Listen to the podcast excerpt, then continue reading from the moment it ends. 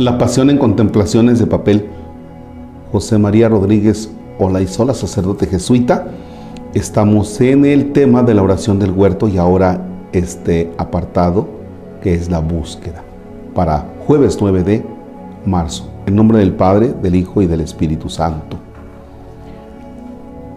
Una frase se repite una y otra vez en la oración de Jesús en el huerto. Hágase tu voluntad. Una frase que evoca aquel otro hágase de María, con el que da comienzo esta historia, la voluntad de Dios. He ahí el gran dilema. ¿Qué es lo que quiere Dios? ¿Qué espera de mí? ¿Hay algo fijo, particular, algo único que yo y solo yo tengo que hacer? Es más, ¿tiene que contar con la aprobación celestial cada pequeña o gran decisión de mi vida? La respuesta a todo esto pasa por ensanchar un poco el horizonte. No es que seamos marionetas que tenemos que hacer exactamente y en cada momento lo que Dios espera de nosotros y si no lo hacemos estaremos alejándonos de Él. La libertad con que nos ha creado es mucho más sutil y compleja lo que Dios quiere es que vivamos y vayamos creciendo, desarrollándonos dentro de, dentro de nosotros capacidades, posibilidades y talentos que nos hacen ser más imagen suya y nos conducen a crear entorno, espacios en los que se hace más real el Evangelio. Muchas personas tienen que librarse además de un prejuicio que a menudo distorsiona nuestros dilemas. Parecería que Dios siempre les va a pedir lo que menos les gusta. ¿No es así? Como tampoco es al contrario.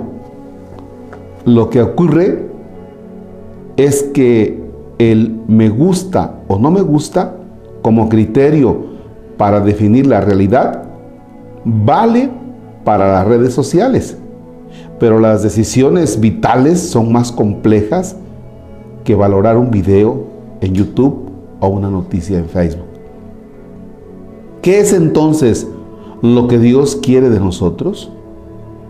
Hemos sido creados para vibrar, para ser profundamente felices, entendiendo la felicidad no únicamente como un sentimiento de bienestar personal, sino como algo que tiene mucho más que ver con la búsqueda de sentido, con la hondura vital y con la capacidad de encuentro con los otros. Ese algo no excluye que la vida tenga sus durezas y sus golpes. Además, si dicha plenitud no la alcanzan los otros seres humanos, entonces es necesariamente incompleta porque hay en nuestra entraña una veta compasiva que nos impide ser indiferentes, ciegos o ajenos al otro más frágil. Todos y cada uno de nosotros buscamos esa plenitud y lo que tenemos que encontrar es aquello que nos acerca a ella, porque esa es la voluntad de Dios.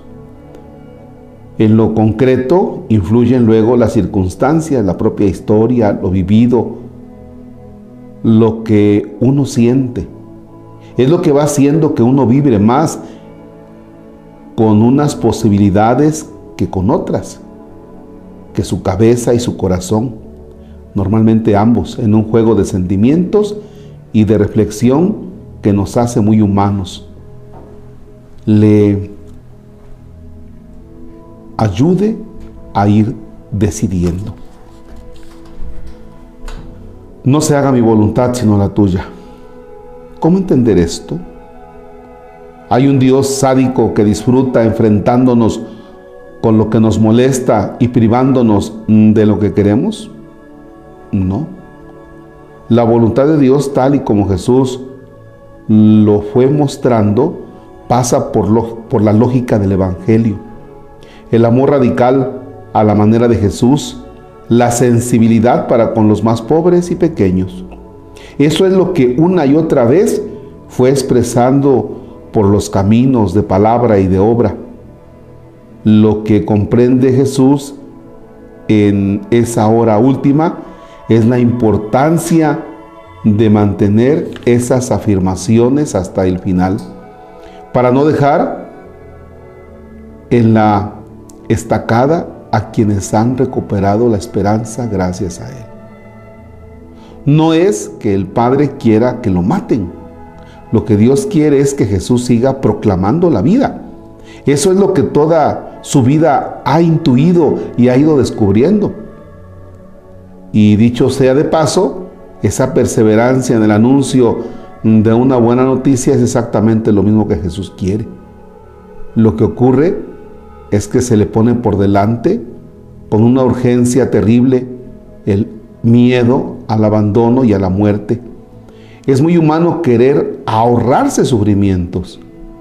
La fe no nos empuja a buscar el dolor por el dolor o el conflicto porque sí. No se trata de sumar padecimientos para regodeo de no se sabe qué lógica perversa. Se trata sencillamente de amar.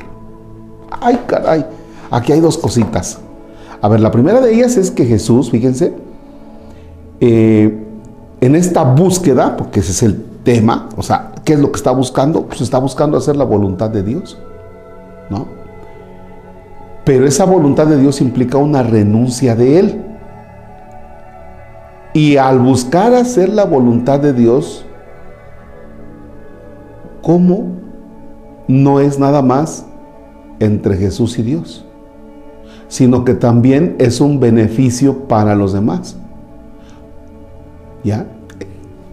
La segunda parte es cuando si tú buscas hacer la voluntad de Dios, fíjate que también a los demás les vaya bien.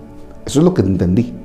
Y si usted no lo entendió, regrese sobre el tema porque por ahí está la partecita donde dice, o sea, también en nuestras decisiones para hacer la voluntad de Dios, encierra también el que tengamos misericordia o compasión de los otros y que también en nuestras decisiones les vaya bien a los demás. ¿Qué es lo que hace Jesús? O sea, hace la voluntad de Dios, sí, pero también pensando en, en los demás. Caramba, miren nada más. Señor esté con ustedes. La bendición de Dios Todopoderoso, Padre, Hijo y Espíritu Santo desciende y permanezca para siempre. Amén. Que tengan un excelente jueves.